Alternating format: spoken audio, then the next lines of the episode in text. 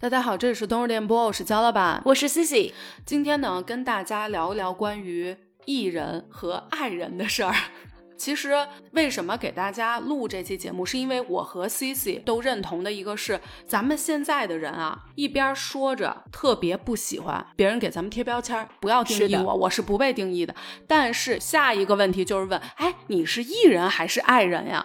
之前我朋友跟我说过一个段子啊，他又说说我们爱人最烦别人给我们贴标签、下定义了。哎，你是什么人格呀？就都是这样。其实我自己呢是。没有完整做过这个 MBTI 的测试的，可能大概有两次，就是那种它不是完整的测试，可能朋友出去非要让我做，可能就那种四五个问题，快速的。但其实我自己做完，我现在你要让我说我到底是哪型人，我其实不太记得，但我就记得有一次是艺人，有一次是爱人，他俩是咱们不一样。对对，所以我就一直说咱俩这种应该是混血，就爱中有义，义中有爱。我先简单跟大家说一下什么是爱人跟艺人，我怕警方，比如像我妈，她可能就不太知道。所谓艺人，就 A B C D 的艺，艺人呢，简单来说就是偏外向，大概那个感觉就是社交就是我的菠菜，就大力水手那菠菜，就让我充满力量，我非常的开心快乐，以及我非常非常的享受跟不同的人打交道和接触。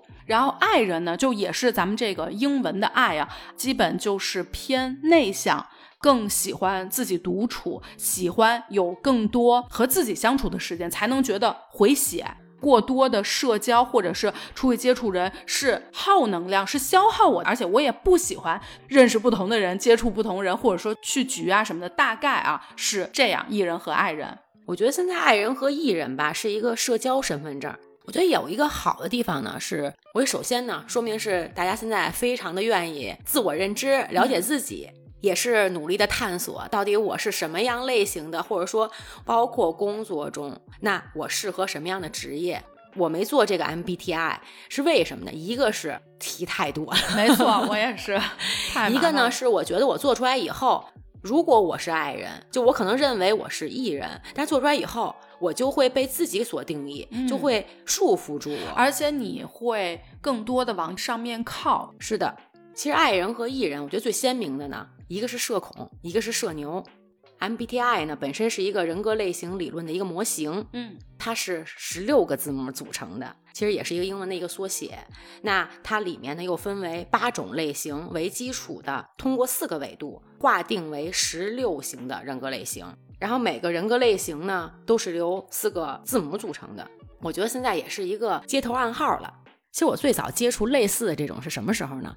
是高考之前。那个测试呢，我觉得比现在还要复杂，大概得两三个小时，就非常多的选择题。然后这样的话，它能测出来报志愿的时候，你的兴趣在哪？一个是你性格方面，一个是你的兴趣点，综合做出来一份两三个小时的题以后，它可能也是有一个分析，就专门好像是有个机构吧，就拿着你这份试卷，然后过一段时间。他会出一份报告，你可能更适合哪些的专业？在那个时候就有机构在干这个事儿了吗？是你自己找的，花钱测的是吗？还是说你们老师推荐的呀？我觉得当时这个还挺流行的，就学校也会给你推荐，你要不要去测试一下？因为那钱是自己花。对，是的，但是当时好像也不是很贵。当时我在报高考志愿的时候去做了一个这个测试，那所以你适合的志愿是？真的有按照这个走吗？没有，我最后学的其实是贸易，但是当时好像你适合居委会，你适合大妈。他当时给你测出来适合什么？我现在已经完全忘了，但是我觉得那个测试做的时候吧，很多选择的时候很犹豫。对。我最早知道这个测试，不知道那个是不是 MBTI，但也是很多年前。那会儿我知道一些大的企业，尤其是外企，他习惯让你入职之前，比如说你递完简历，我觉得 OK，你不是先要面试吗？在你面试之前，你必须先做一份这样的测试。我当时就觉得说，还觉得很新鲜，就觉得通过这样去了解一个人，我觉得是一个很快速的方式。因为说实话，对企业来说，你说你投了一份简历，基本咱现在简历都是。夸夸夸，是吧？都是这种。嗯那其实背景和经历只代表了你这个人的一部分。那么他可能想要多的去了解，无论说你的性格啊、你的思维方式啊什么的。我觉得通过这个方式，怎么说呢？在当时来说，我觉得也是一个很快速的让面试非官常直观对，企业对你的一个了解，但是他肯定不会说，比如说你入职了之后，你们这几个爱人啊。不能做 A 项目，你去做 B 项目，因为这个 B 项目更适合爱人。其实也不会，只是说让企业对一个完全陌生的人形成大概的分类，可能匹配到更适合你的岗位。其实变相的，我觉得也是让这个社交或者说交往的成本能够省流。嗯那咱们以后这简历上 专门有一个对社交身份证，我直接写上。可以瞎编一个现场虽然比如说是爱人，可能他说他是艺人。说到这个，正好呢，最近我看了一个片子，我推荐给大家啊，是毛片这个原班制作团队。如果听过咱们之前节目的听友应该知道，我非常喜欢这个团队做的东西啊，等于他们是跟淘宝短剧合作的一个小短剧，叫《惊奇物语》。这个短剧呢，里面一共应该我没记错，应该是八集，每一集大概可能十几分钟。我想说的是，在里面其中一个章节叫《异世界爱人》，这个我觉得还挺有意思的。它讲的是什么呢？大概就是说，在咱们片子中的这个世界被分为了异国人和爱国人。这个异和爱就是咱们这个性格测试里面的异和爱啊，彼此之间呢，你是完全不能来往的，更加不可能让你去谈恋爱、通婚，那是不可能的。然后呢，如果说，假如打比方你是爱人，但是你假扮成了艺人，你是有方法的啊。黑市上面去找有一个饮料叫做易水，一瓶下肚，它能帮你维持一阵儿的社交属性，就从爱就突然间变成那种 party time，就是这种的啊。然后呢，咱们的男主就登场了。男主呢，其实就是相当于潜伏在异世界里面的爱人。他呢是为爱作艺，就是他的太太是一个艺人，所以呢他就为了爱情这样。后来呢被太太发现了，然后预知后事如何，大家去 搜一下片子，我就不跟大家讲了。其实还是不错的，角度也很新奇。如果大家感兴趣的话，去搜来看一下。了对、嗯这一章应该是第三集，我要没记错的话，它一共是八集嘛，因为每一个章节是不一样的故事。大家如果有感兴趣的，打开淘宝直接搜《惊奇物语》就能找着了。呃，我觉得吧，咱们去把人分型，它可能是一种更简单粗暴的方式，就让咱们来了解自己以及定义他人。但是咱们为什么可能不会愿意通过这个去定义自己？当然，一个是发现咱们是混血，就是都有；再一个就是咱俩都认可。如果说通过这个方式，比如爱定了你是爱人，你是艺人，咱们会觉得某种程度上会把自己给困住，并且困住自己的同时。你还隔绝了他人，比如说，如果今天我测出来是个爱人，你测出来是个艺人，有可能咱俩就不用这么频繁的来往了。那其实你就少掉了很多可能性，只是因为这个简单的定义。那有可能你跟这个所谓的爱人朋友，其实能成为最好的朋友。其实我自己来说的话，我觉得我每个阶段是不一样的。像小的时候，我还觉得自己是爱人，就是比较内向这种。然后，但是对自己的好朋友，那一定是非常的外向，非常的愿意打开自己。但是对于外人、不太熟的人，那可能就真的是一句话都不说。但是我觉得第一份工作来说的话，对我自己特别重要。就第一份工作特别不凑巧的是，我做了销售。那在工作之中，你这爱人你在内向，你怎么能跟客户来沟通呢？所以可能是因为这份工作把我变成了艺人。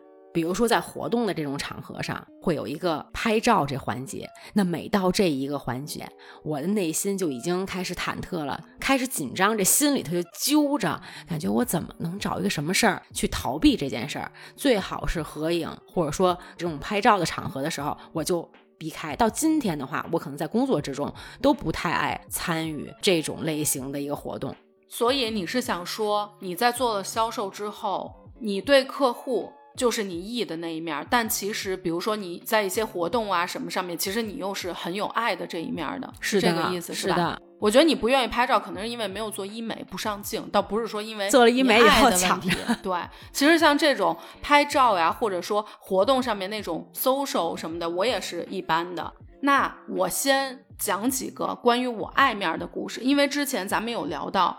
咱俩的认同都是有义的一面，有爱的一面。那接下来就讲一讲咱俩爱的一面是怎么体现的，义的一面是怎么体现。就咱这个混血，所谓这个混血是怎么混出来的？我先讲一下前两天的事情啊，咱俩的一个事情，这个表现出来我爱中有义这种感觉。前几天呢，Cici 约了一个局，他毫无意外的又迟到了，所以呢就变成我自己早到。当时呢有几个朋友，大概可能三四个吧，我呢是只认识其中一个，我只认识小磊，但是我跟他的那个熟悉程度，只能说比陌生人可能稍微熟一些。然后我当时在你一直没有到的时候，可能我们在往餐厅路上走的时候，我当时就会觉得心里慢慢觉得有压一块石头一样。从觉得特别的担忧，然后到觉得有一些害怕，然后到有一些开始觉得有点烦，然后心里说：“哎呀，怎么回事啊？这种时候还不来，让我骂上人，我跟他们根本都不熟，而且我就开始想了，那一会儿如果说大家坐下来的时候开始搜搜，那我要去跟他们聊什么呢？因为他们都是可能跟你们这个行业可能有点相关呀，我一个人过去要干什么呢？然后这一系列心理活动之后，变成无奈接受。”等到大家真的落座了之后，慢慢可能聊起来之后，我又聊的还挺嗨。那等你来了之后，我感觉就属于一发不可收拾，就变成了你和我感觉给围攻了，就给他们聊。咱俩成主角了，当时。对，所以呢，你要说爱吧，我其实前面就非常爱，但是好像真正在要进行所谓的这个 social 社交的时候，其实又是可以聊的比较好的。但是其实我自己也觉得。无论说你是对客户呀，或者对合作方，我就发现你这个聊得好，以及聊得不好，所谓聊不聊得来，或者说气场合不合，还是要分人。就是那我也有那种爱中变不了意的时候，变异失败，就确实可能是契合度没有那么高。那其实这个时候我就会选择不怎么说话了。然后我记得当时就你那个朋友小磊，忘了咱们有聊到什么。他说，其实我是不怎么社交的，虽然我也是主要做客户的，但是其实我是不善于以及也不那么喜欢社交的。我当时还觉得很纳闷，我说啊，本身咱挣的就是客户的这个钱，你竟然你是最需要社交的一个。他说他。试了几次之后，为数不多的几次，说我通通都社交失败，场面非常糟糕，所以我就放弃了。我当时就觉得特别乐，我第一次听到有人说自己社交失败，他的意思按我的理解就是，今天一个场合，他是有可能去拓展到新的客户，或者说认识到不错的合作方。但是过去的时候，开始要打开自己开始聊的时候，咔咔过去跟人一通聊，有的没的，聊完之后发现场面皆冰，就整个大家全部安静了，后面只有自己又缩起来，因为发现好像我不加入，人家更开心，我稍微一加入，完蛋了，就别说我拿不着这客户，今天没有一个人能拿到客户，就客户都不想在这局待，基本上我理解他是这种情况。他说完这个，其实我回来我就在想我自己有没有所谓这种社交失败的时候。其实我觉得也不少，但是跟他这个情况不一样，他是属于不出现还好，一出现可能场面直接结冰，而且他想干成的这个事儿，别说干不成，直接搞砸。那我的情况是属于，比如说我今天。我的工作需要非常非常急迫，需要认识这个人，或者说跟他达成某种合作。那这个时候，我觉得可能是因为我有一些急功近利也好，或者说确实碰到的跟我不是那么合嘴型。那么，在我非常主动的跟他们社交的时候，嗯，就会发现，别说热脸贴冷屁股，都不是这种感觉，而是在我的这种主动性下，我感觉他们越缩越紧，越缩越紧。哎，我突然间想起来秋瑞的一个段子，我觉得他这个也有一点社交失败这个感觉。他呢，首先是说他是一个社恐，然后他说：“你们知道两个社恐待在一起那个场面有多灾难吗？比如说你是爱人，他也是爱人，两个社恐坐在一起，就是你远远听他们的聊天，不是聊天，是在问彼此 QQ 的密码提示问题。比如说你的初中叫什么名儿啊？就是你初中跟哪儿上的？那你班主任姓什么呀？”生聊，对，就是生聊，就已经聊到恨不得幼儿园的事情，完全没有任何的话题，就是生聊。其实听下来就是一个密码提示问题：你的初中叫什么？你的小学叫什么？你的班主任第一个班主任叫什么？第二个班主任叫什么？就变成这些问题。我觉得也是属于相互的这种社交失败。再找链接，对，再找咱们在某一个什么点能有一个链接。对，但是这个非常难。全国这么多人，咱就是说遇到同初中的人、同小学人得有多难？班主任还。同姓，那除非你班主任姓李，那就终于搭上了。对，大姓 终于搭上。我班主任也姓李啊，但是我觉得往下也没得聊，就没没有下文了。对，没有下文了。我在工作中呢，现在有一个相处的挺好的一个朋友，我们俩是怎么认识的呢？其实也是爱看展，在一些场合或活动上呢，也经常会碰面，然后我们俩都会微笑。我觉得这个大概有个三五个月这样，就是脸很熟，但是。好像都没有说主动迈出那一步跟对方打招呼。然后有一次呢，是我一个朋友带我参加一个活动，说我介绍几个朋友给你认识，就一起坐下的时候呢，我突然一眼就看到他了。然后他主动会跟我搭讪，说刚才我们两个人就有眼神眼神上的接触，就他也想主动的来跟我打招呼。我其实当时心里也是这么想的，但是爱人的小人在心里头一直没有说迈开这一步。从那次以后呢，之后的活动，我们俩就是大老远，如果说看到的话，就会主动的招手，就恨不得就跟老朋友一样，就非常之热情，一下打开了这个 E 的按钮了。我觉得有的时候从爱到 E 是有一个小开关。前一段时间呢，我有一个朋友，他就说他非常喜欢骑行，其实我也很感兴趣，但我感觉我对自己这个毅力啊，一个判断啊，我就感觉我得搭个伴儿。如果说我自己去骑行的话，我就感觉好像我有点迈不开这个腿儿，我就想问问他，就是能不能咱们组一个小团队，咱们一起去。然后他就跟我说呢，其实他每一次规划路线可能都是早上恨不得五点，就是一天一直到晚上五六点这样，他都是一个人去骑行。他非常享受一个人骑行这个过程，然后我就会想到我自己。其实很多时候，比如说像爬山啊，一段时间的话，我都会说一个人去爬山，也是自己一个释放吧，就是放空。所以我这种自己的感受呢，我就想到我这个朋友，他可能在骑行的过程中也是非常享受一个独处的过程，可能是咱们爱的这一面这方面的一个体现。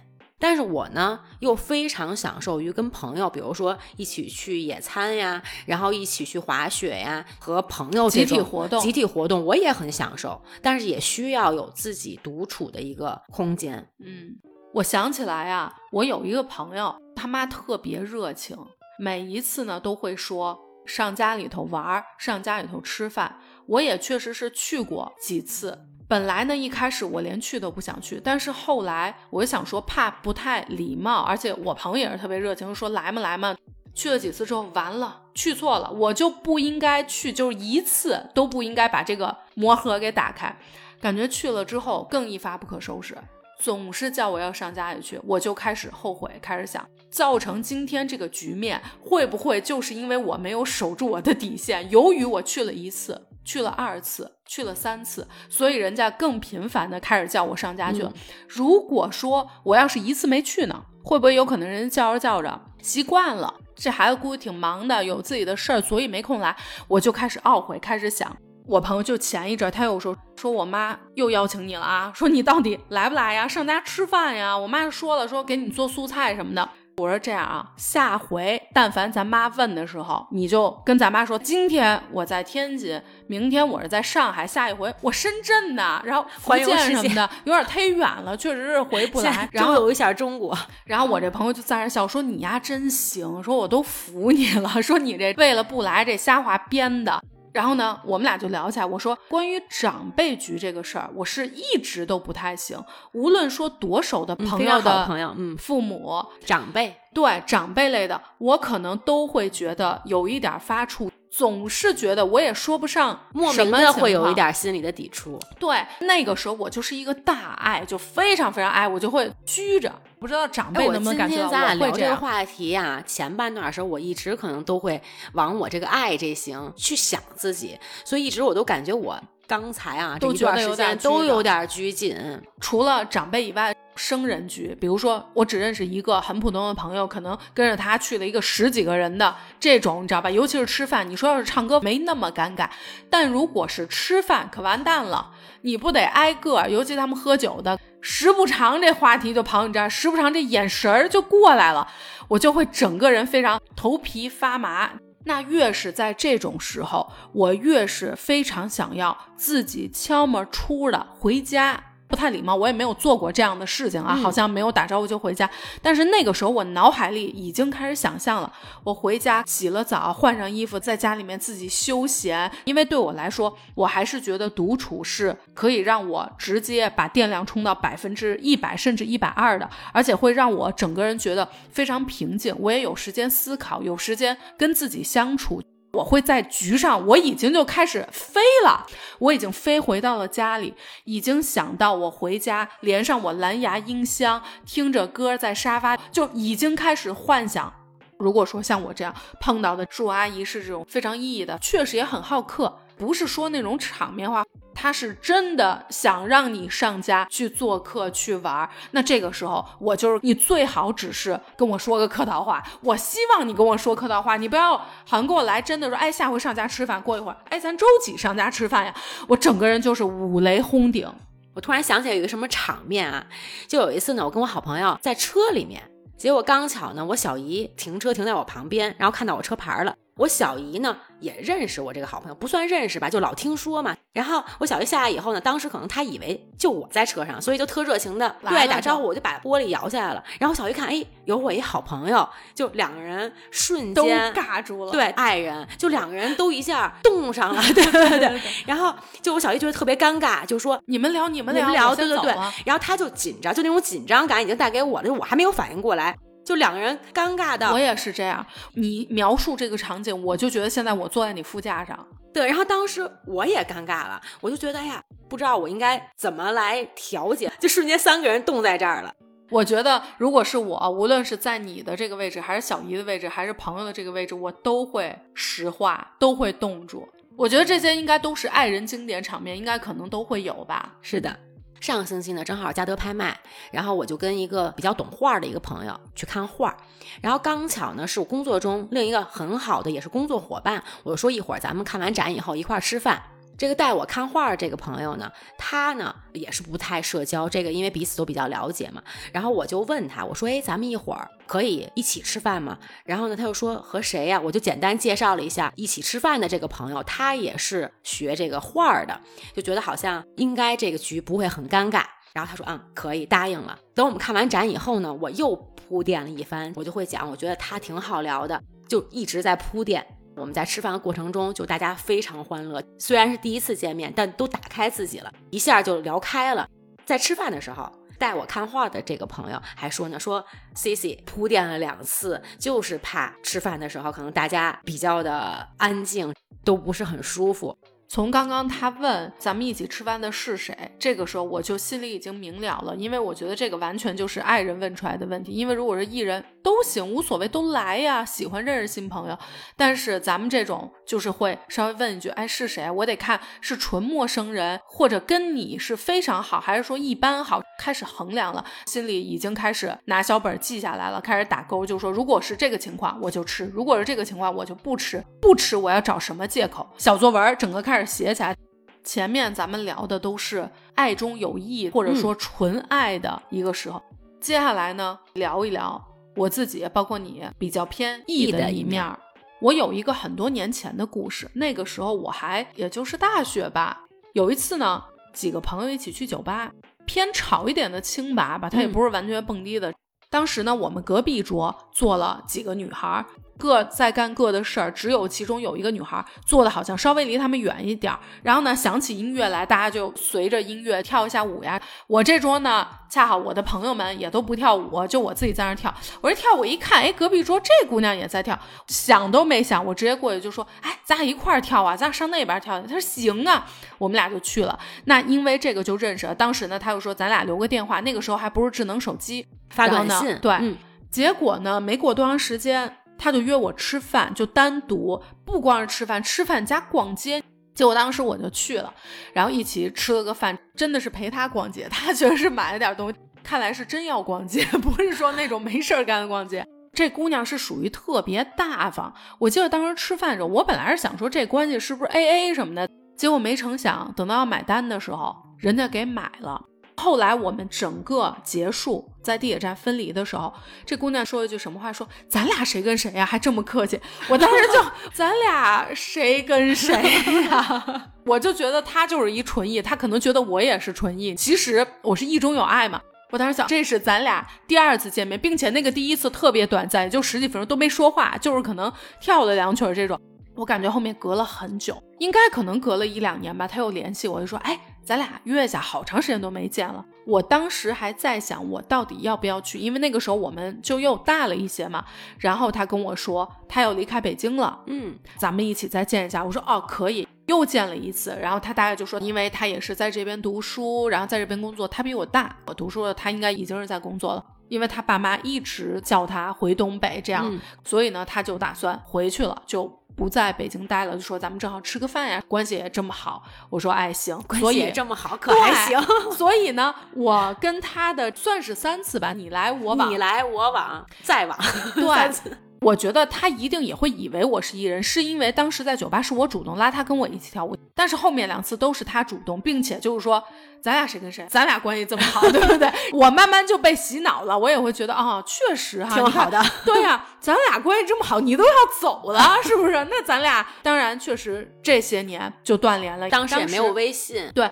跟这个姑娘交往的一个感受吧，我自己心里的感受。首先呢，这个姑娘我觉得人非常好，也很好聊，也非常豪爽大气，跟咱们某种程度上来说这一方面完全是一类人，有什么说什么，非常的好。但是呢，于我来说，意中有爱的一面体现在哪儿？我会认可这个人，我也觉得他特别好，但是我在交往的过程中，我依旧少不了会觉得稍微有一些尴尬。我觉得是可以去，可以约，但是我不是说完全百分百的享受这一段交往。哎，我上周啊遇上了三个新朋友，分别呢是在两次展览上，一次呢是说我好朋友去视察。他想做一个代理，单从这个茶品茶，因为我对于茶叶来说不是那么了解嘛，所以在那个场合的话，就是他来泡茶，我在旁边喝茶，这样，因为是茶展嘛，所以就会有不认识的客人坐到我们这个茶台旁边来。刚巧呢来了两个，大概也是长辈吧，比咱们的年岁大一点儿，然后是两个男士坐到我们这个茶台上了，然后他们就聊起来这个茶，完全我感觉我自己插不上话。当时呢，我想去走一走，就是随便说了一句话，然后旁边这个长辈呢就说了一句“北京大妞”，然后我眼睛就突然亮了一下，我说：“哎，我没怎么说话，就怎么能听出来？你怎么知道我是老乡呢？对 我，你怎么能听出来呢？因为他们一直在聊茶嘛，然后就说我跟我那个朋友一听就不是同一地方的人，然后我那朋友接过来他是哪儿的人呀，又介绍自己，也是相互了解嘛，就说你们。”平时也喜欢喝茶吗？或者说你们是做茶的这个行业的，还是怎么样？他们就说他们是做古玩行业。哎，我这一听啊，不仅是老乡，还是同行。对，不仅是咱北京人，另外的话呢，又是跟我行业相关的。因为这个博览会呢是在水立方，就是还比较远。那跟咱这古玩行这个距离一个南一个北，然后我们居然绕了大半个北京，在北边认识了同行。嗯。这聊起来以后呢，一下走不了了。大概我觉得可能有两个小时时间，就是嗖一下。一下记忆呢也拉回到什么九十年代的时候，然后零几年的时候，然后那个时候古玩市场是什么样子的，一个什么形态，包括他们也会去看拍卖。我就说，哎，我说那你们现在还会看拍卖吗？他们说他们一般都是看国外的纽约呀，对，东京、英国，然后还会说觉得日本的一些小的拍卖还真能买到东西什么的。我感觉这要约起来就一块儿出国看展去了，就有这种。你下一秒我觉得已经要去了。对，然后我那个朋友当时在那泡茶，就有点尴尬了。坐下这个，他有点不知道说什么了。两个小时基本上就是我们在分享，然后包括说可能去哪玩啊，然后还会拿手机给我看现在怎么享受生活呀，昆明什么样呀。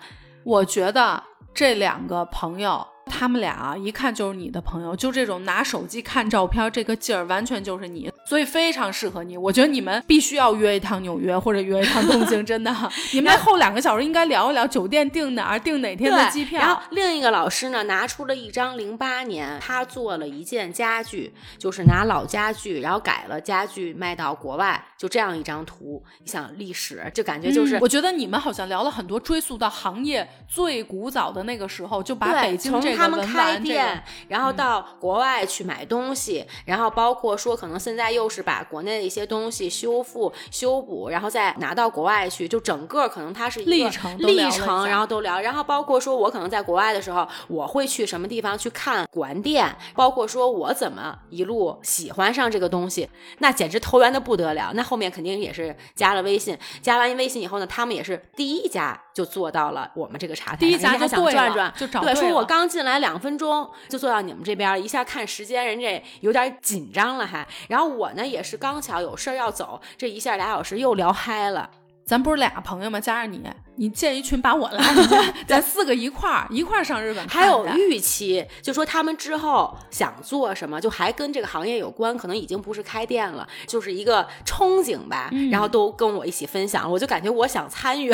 嗯，你呢参与，然后顺带你们出去的时候带着我，因为你一个人住一间房也是那钱。你说加一我也是那钱，你到时候把我咱们一下你们仨聊看拍卖了。对对对。另一个呢，是一个科技和艺术的这么一个展会。科技这方面啊，确实我真的是有点小白。对，用一些科技的产品来介绍艺术品这种类型的。它这个展台呢，是一个那种模拟，就你可以自己去试拍照呀，然后它给你出来的 AI 图呀，然后包括说一些效果。我去尝试了一下，有点紧张，感觉自己好像不太自如，因为它这个产品呢是比较新奇，也是比较前沿的。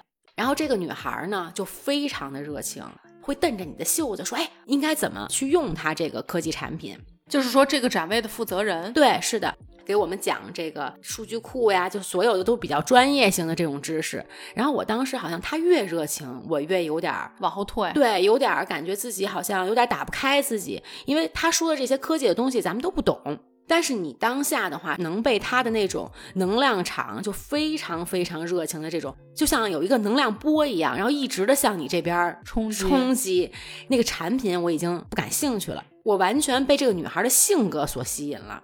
然后这时候呢，她也拿出手机说：“咱们加个微信。”然后她给我发来信息是求勾搭。我内心是非常想认识她的，然后这时候我们俩就小作文在手机上就开始聊起来了，然后包括说做什么工作的呀，然后她会自己主动的向我介绍她的一些经历，然后包括说比较喜欢东南亚，我这一听一下俩人搭上了，我也喜欢呀，文字已经拦不住了，我们俩就直接是语音了。一听语音的，完了，又是一北京姑娘，我们俩就聊起来了，就是住哪儿啊，这个那个的。然后她还给我推荐。班主任聊了吗？哪个学校的？专业，这都是必须的。包括推荐的餐厅，什么时候能一块儿约着吃饭去，就恨不得闺蜜了，已经感觉这我跟我闺蜜也不过如此。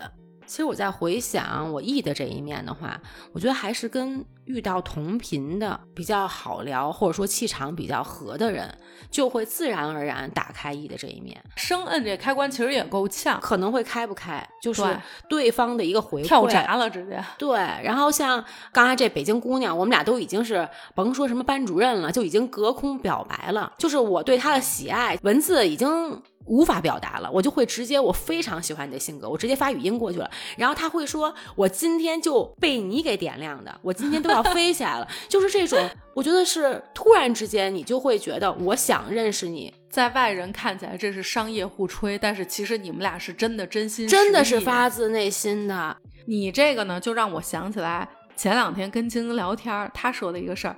他一个朋友孩子过生日，正好是稍微小办了一下。那么在席间呢，不是因为分几桌不一样的嘛？然后这个朋友的太太，他的一个朋友是在外地的，是是上海的，应该是等于是飞过去，飞到重庆去参加孩子的这个不知道百天还是生日，我具体记不清楚了。这个姑娘，我就管她叫 E Plus，一会儿跟大家讲讲为什么管她叫 E Plus。E Plus 就过去了，就拉着晶晶就开聊，首先上来。先表白，直接表白，人家还不是说像你们这个有一过程，直接就说天哪，见过这么多他的朋友，就没有见一个像你这么漂亮、气质这么好的，简直是长在我审美点上，我真的太喜欢了。当时晶晶说的时候，我就说，我第一次见你的时候跟你聊，我都可是很含蓄的，我心里也这么想了，但是我都是说，哎呀，我觉得你长得特有福相，基本是这样，可能也是后几次了，不是见面第一天第一次。嗯，晶晶又说，你就说一般的夸一下也就算了，你敢信吗？后面几个小时拉着我一直说，来来回回说的我都坐不住了，感觉。然后当时晶晶说的是什么呢？我这么一个纯艺。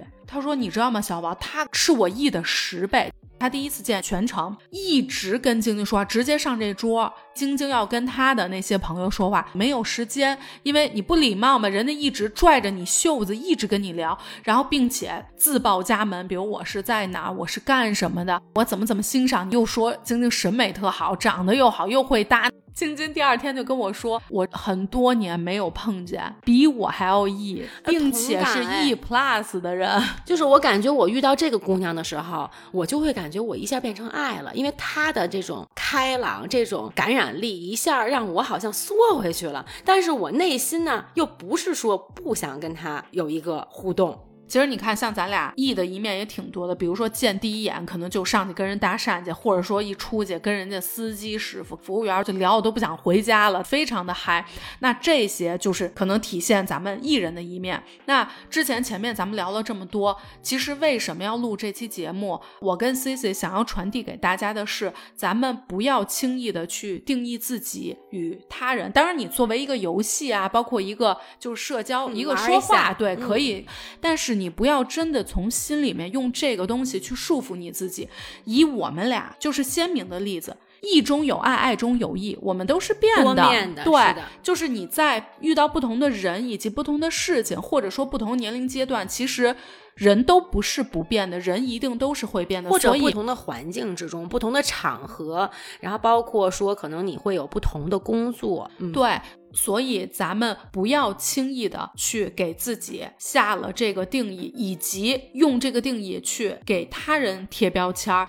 如果你真的是这么苛刻的去按照这个走的话，你真的会错失掉很多很多可能性，很多体验。这个花花世界感觉马上就要与你无关了。咱们听完这期节目，哎，也可以去想一下。希望这期节目带给大家一个不一样的角度吧，大概是这样。大家如果有什么想说的，请大家在各大平台给我们留言，咱们可以讨论一波。那行，今天就先跟大家聊到这儿，感谢大家收听本期的冬日电波，我是焦老板，我是 C C，咱们下周见，拜拜，拜拜。